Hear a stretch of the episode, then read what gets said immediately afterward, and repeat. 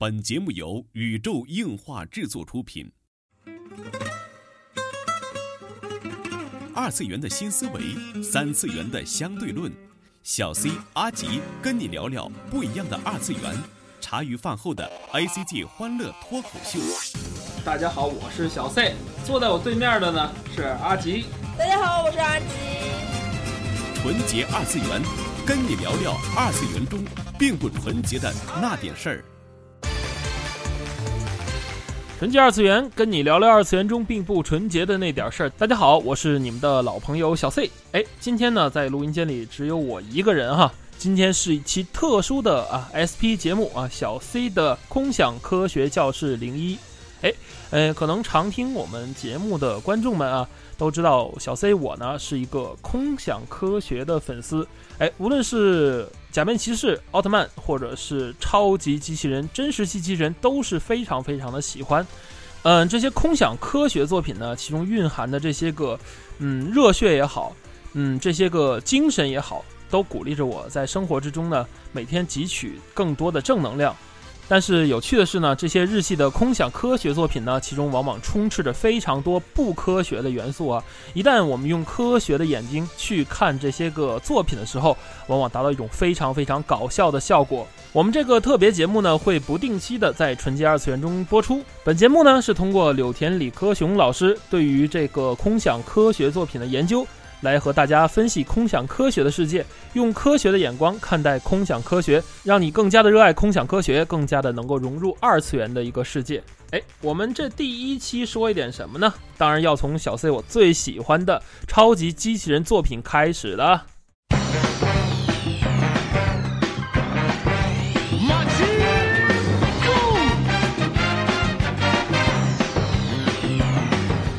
有没听到这熟悉的旋律，这热血的歌词呢？没错，这就是日本鼻祖级的超级机器人动画《魔神 Z》的主题歌了。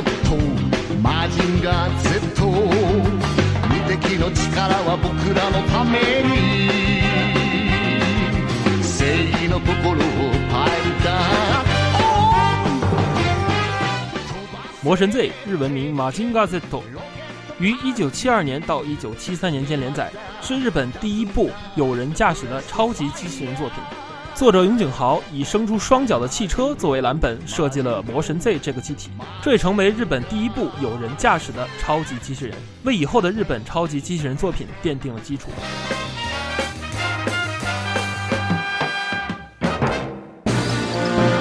人类能驾驶巨大机器人与敌方机器人展开激战，这在空想科学世界中绝对是男人的浪漫。而现实世界中呢，机器人多半是工业开发的，像大家很熟悉的机械臂啊、机械手啊，这些与战斗机器人来说可是有着天差地别。第一个导入这种构想的就是《魔神 Z》这部作品了。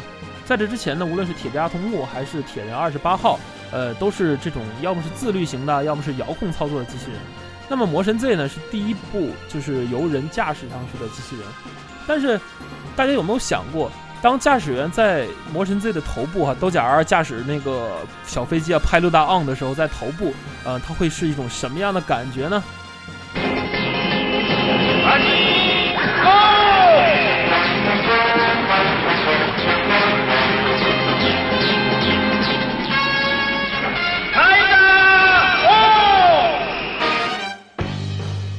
根据柳田教授的分析啊。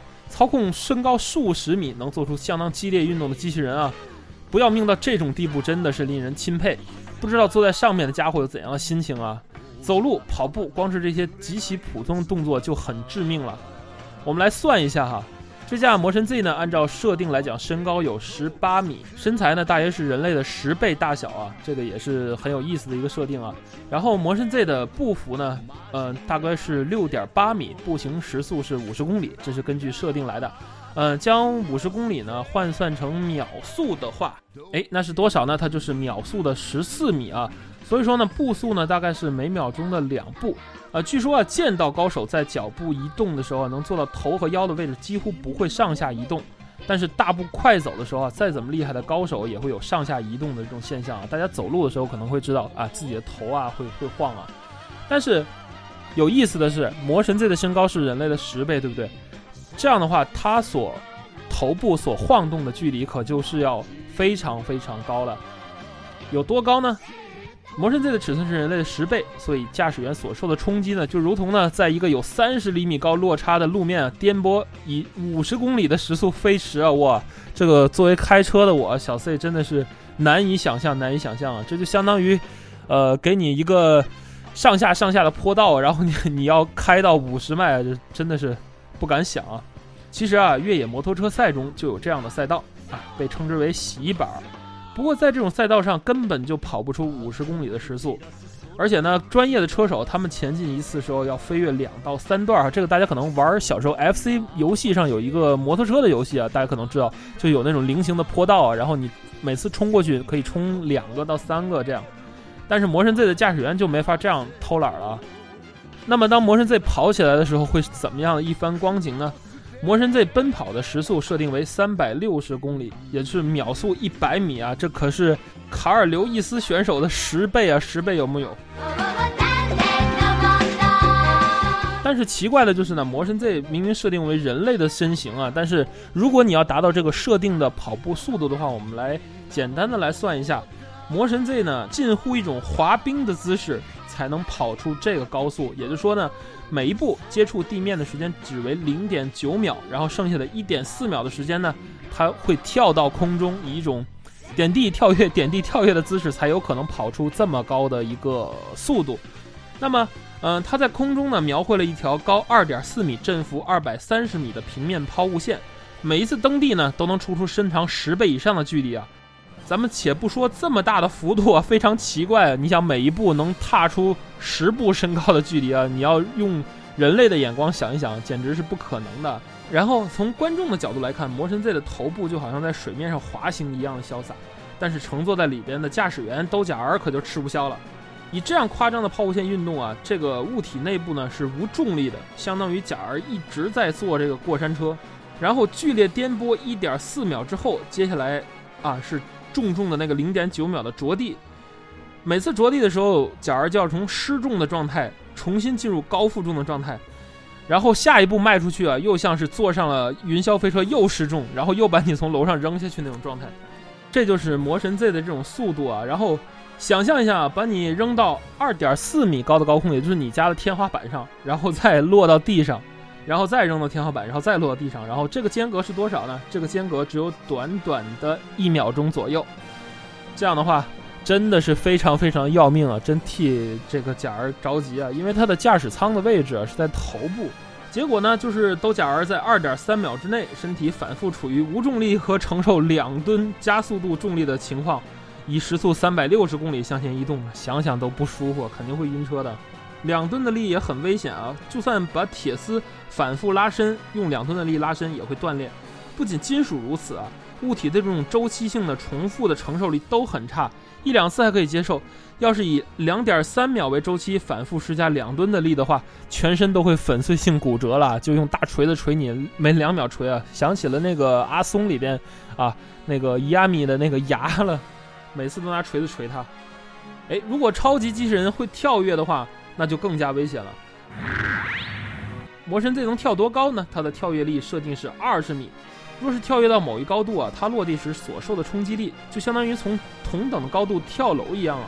从机器人的角度来看啊，只不过是跳了一下比身高略高的高度而已，感觉没什么大不了。但是不要忘了啊。坐在拍路大上的这个兜角儿也有同样的这个运动啊！一个普通人坐在椅子上，连人带椅子从二十米高的地方被推下去，真的不会有事儿吗？设计魔神 Z 的兜博士有没有做过实验啊？着地速度可能会高达每秒二十米，也就是七十一公里的速度着地啊！我们来计算一下驾驶员所受的冲击力吧，凭感觉就可以知道，在越短的时间内，越重的物体产生越大的运动变化，其冲击力也就越大。驾驶者兜甲儿的体重嘛，也就顶多七十公斤啊，着地速度很快就能算出来。因为着地之后的速度呢会变成零，因为机器人跳跃之后着地速度肯定会有立住了嘛。所以说速度啊大概是二十米每秒。问题是着地的时间这一点，随着落地的方式不同会有相当的差别。如果是呢弯腰屈膝，头部随之沉降五米的柔软的着地姿势，也就是说这种普通的蹲起姿势的话，着地时间大概是零点五秒。呃，所以会有二百八十千克的冲击力。可是从动画画面看来呢，魔神 Z 几乎都是全身直挺挺的着地的。如果关节部位有避震器，着地的时候同时会收缩。即使这种姿势能减缓掉一些冲击的话，但从画面中完全看不出人类着地时会收缩一到两米的那种样子啊。如果完全不收缩呢，就好像人类呃打直了膝盖着地，不知道大家有没有尝试过打直了膝盖着地啊？就会因为无法吸收这种冲击力，边压得粉碎。所以说，我们假设一下设定的这个收缩量是二十厘米，这么一来呢，零点零二秒的着地时间冲击力有多大呢？观众，冲击力有多大呢？听众朋友们，大到有七吨呢！这就是机器人一跳跃，驾驶员所受的冲击力。如果拿七吨的重量凿你，即使你是个超级英雄，我看不是超人来开，恐怕也够呛了。这才刚刚是走路、跑步与跳跃。但是呢，正义机器人被赋予了什么使命？当然就是与敌方的机器人战斗了。动画片或者特摄里边经常出现机器人个个都装备超乎寻常的巨大的力量。哎，我们就来拿舰娘中的大河啊，不是那个舰娘大河，是真正的大河来做比喻啊。大和号战舰啊，全长二百六十三米，排水量六点五万吨，输出功率一点一亿千瓦。相对的。魔神 Z 的体重是二十吨，尽管体重只有大和号的三千二百五十分之一，但是设定上的力量却有六十五万匹马力，是大和号的四点三倍。如果换算成相同的重量来比较的话，魔神 Z 拥有的力量是大和号的一点四万倍啊，好夸张啊！这种马力强到一塌糊涂的机器人啊，要是进行肉搏战，那想必是谁坐在上面都受不了喽。在开战之前啊，光是被敌方一个背摔摔一跤可就不得了了。我们来看看啊，魔神 Z 如果从立直状态倒地，会是怎么样的一种情况？当魔神 Z 的后脑着地时候，驾驶舱也就是拍路大指挥艇的冲撞速度是二十三米每秒，也就是时速八十三公里啊。假如呢会以这种速度摔倒在座舱的窗户或者驾驶席上，如果被击倒的话，又会怎么样呢？就我们假设一下，敌方机器人也具备相等的力量好了。马力是功率单位，指的是一秒内能使出多少的能量。所以说，如果持续输出相同的马力呢，与对手接触时间越久，就能给对手接触越大的伤害。虽然如此呢，嗯，慢慢推造成的伤害啊，并不会比直拳大多少。也就是说，与对手接触的时间越久啊，就越能给对手造成越大的伤害。魔神 Z 的速度是普通人类的十倍，然后按照这个设定呢，机械兽出拳也是人类的十倍，因为身高是人类十倍嘛。那么咱们把拳速也换算成人类的十倍，呃，空手出拳呢，从出手到击中对手大概是零点五秒。如果这样的估算正确的话，当腹部遭受六十五万马力冲拳的时候，会受到两亿四千万焦耳的能量。通常呢，这些能量有部分会用来破坏机体，剩下的四分之一则会转换成动能。呃，但是魔神 Z 在设定上呢是使用超合金 Z 打造的啊，不是一般的机器人，应该不会被机械兽一拳打成重伤吧？啊，所以呢，还是遵从动画那样的设定啊，一拳把魔神 Z 被打飞了出去啊，两亿四千万焦的能量的一半，也就是一亿两千万焦耳化为了魔神 Z 的动能。在这种情况下呢，按照魔神 Z 的这个设定啊，魔神 Z 这一拳接住之后，会以时速三百九十公里的速度飞出去，飞出最大距离为一点二公里，冲撞地面的速度几乎和时速相同，三百九十公里啊，听众朋友们。这个我玩赛车游戏都没有开过这么高的速度啊！以这种速度发生交通事故的话，不要说接着战斗了，估计人都已经变成肉酱了。有意思的就是啊，呃，因为魔神 Z 的这个指挥艇的设计是源于摩托车，所以在动画片里看来，魔神 Z 的指挥艇并没有安全带，所以在冲撞的这个瞬间啊，驾驶者会被以时速三千六百公里的方向直线向前抛出，撞破挡风玻璃，直接飞出去！若是撞破挡风玻璃时所损耗的动能以百分之十来计算的话，就是会在九十七米每秒、时速三百五十公里的状态下被抛出，在一百八十米以外落地。当一切都结束之后，为地球而战的年轻人也就变成了一滩肉酱了。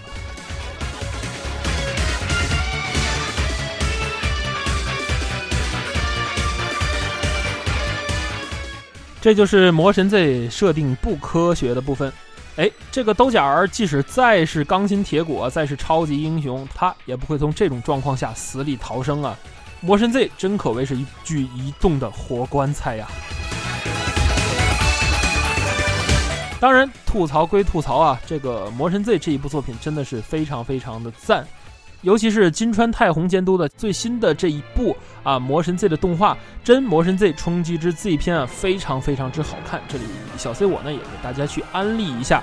哎，想了解这一部元祖机器人动画的朋友们，不妨从这一部金川太宏老师全新诠释的《魔神 Z》开始看起，啊，了解空想科学的世界。